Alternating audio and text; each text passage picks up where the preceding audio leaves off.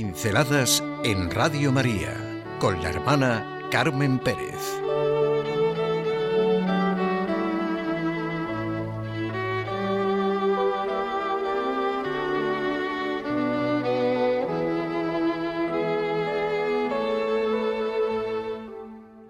Todo está consumado en la historia y para toda la eternidad.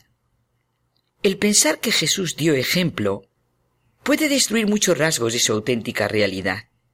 Es indudable que lo dio, es modelo por excelencia.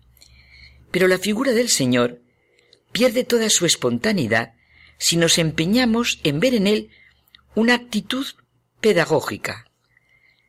Parece que se introduce falta de naturalidad y también de verdad. Jesucristo vivió entre los suyos sin preocuparse particularmente de dar ejemplo. Claro que dio ejemplo, y él lo dijo. Precisamente por eso se constituyó en ejemplo, porque sus actos eran auténticos, justos, naturales. La ejemplaridad estriba en que él empieza la existencia cristiana. Él funda la posibilidad de ser cristiano muestra lo que significa y da las fuerzas necesarias para realizarlo.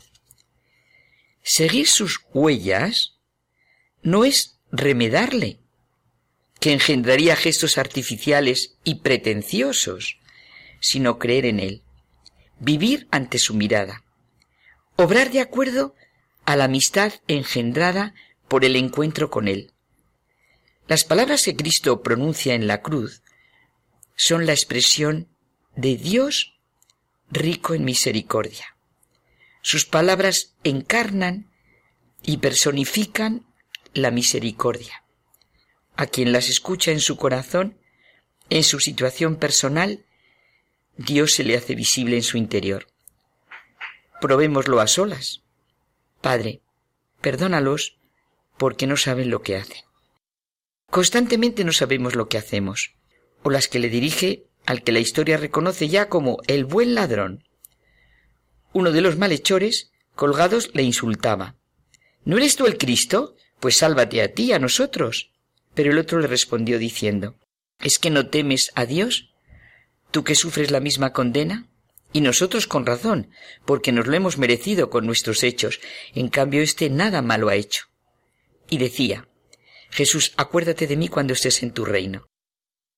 Jesús le dijo, yo te aseguro, hoy estarás conmigo en el paraíso. Momento impresionante.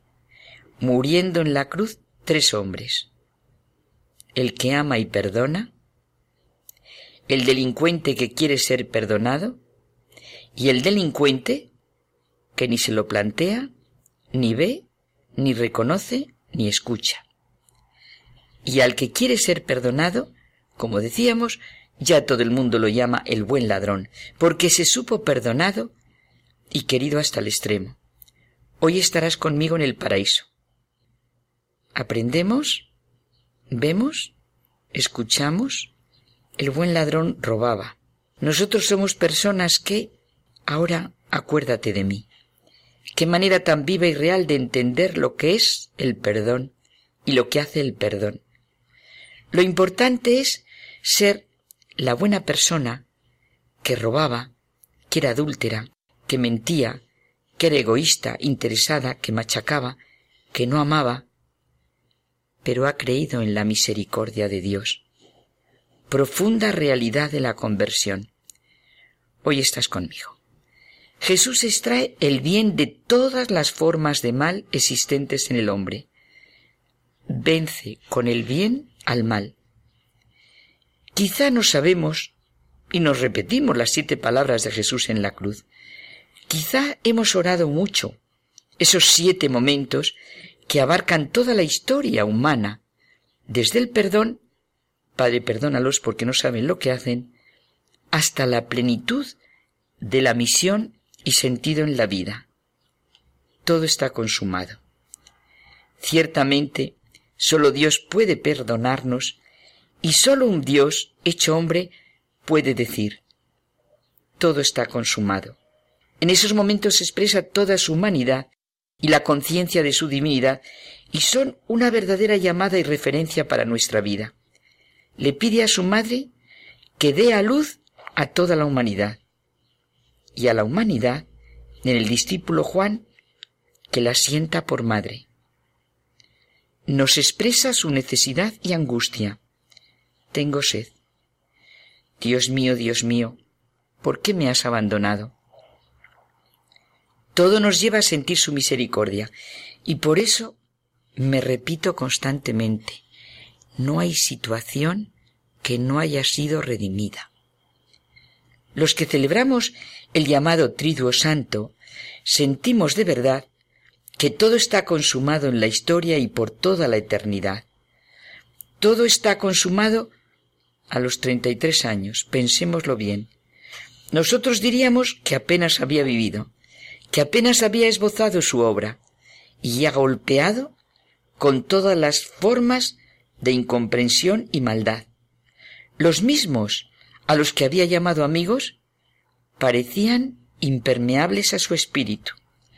Murió traicionado, abandonado, condenado y objeto de todo tipo de burlas y críticas, y en el momento de expirar dijo, todo se ha consumado. Jesús, con su estilo de vida, con sus acciones, con sus palabras, hasta en los momentos más duros y crueles, demuestra cómo, en el mundo en que vivimos, está presente el amor. El amor operante de un Dios que es más fuerte que la muerte. Amor más fuerte que el pecado.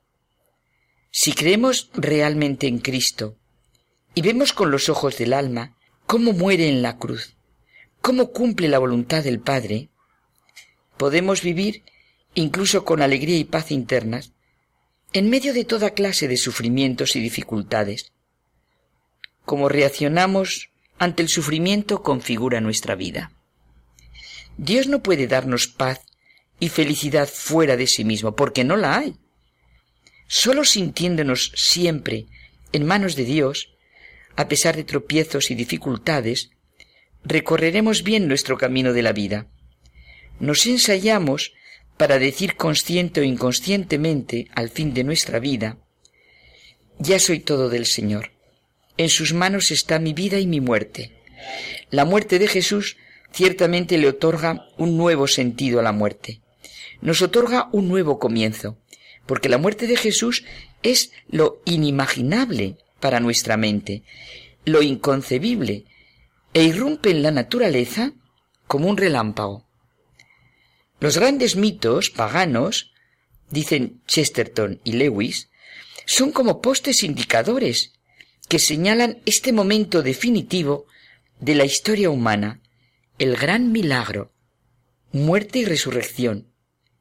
Muere Jesús que inclina la cabeza, mas no puede el amor, no muere el amor, que es el más fuerte. Triunfa la vida sobre la muerte. Brilla el amor en toda su belleza. Sí, todo está consumado en la historia y para toda la eternidad.